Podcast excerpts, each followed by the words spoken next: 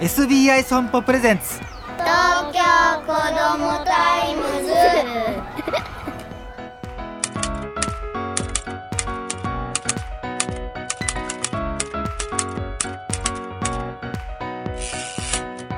おはようさんさん。東京子どもタイムズ編集長の杉浦太陽です。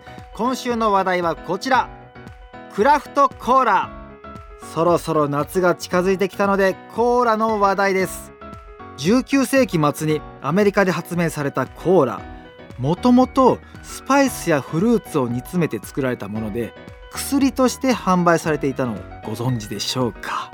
その後世界的な大量生産に伴い今のような糖類炭酸酸味料カフェインカラメル色素を原料とした工場生産の商品に変わっていったんですね。今そのコーラをかつてのように作ったクラフトコーラが美味しくてヘルシーと大評判になっております。ブームのきっかけは新宿区でイヨシコーラを始めたコーラ小林さん。学生時代は世界を旅して国や地域で違うコーラを楽しむコーラ好きだった小林さん。社会人になったある時ネットで古いコーラ作りのレシピを発見します。そして身近なもので作ることができるのかと仕事から帰宅後に研究を始めました。それからおよそ2年かけて独自のレシピを開発。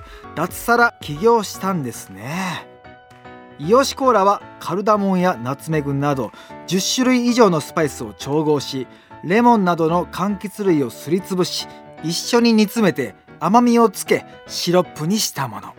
シロップタイプとあらかじめ炭酸を加えたタイプで販売されております。今目の前にイヨシコーラがあるんで開けてみましょうか。色が黒くない。ちょっとフルーティーなイエローカラーですね。あプシュって言いましたね。ちょっと。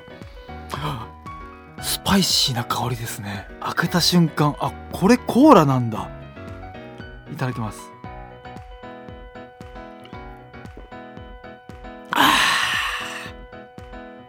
まい。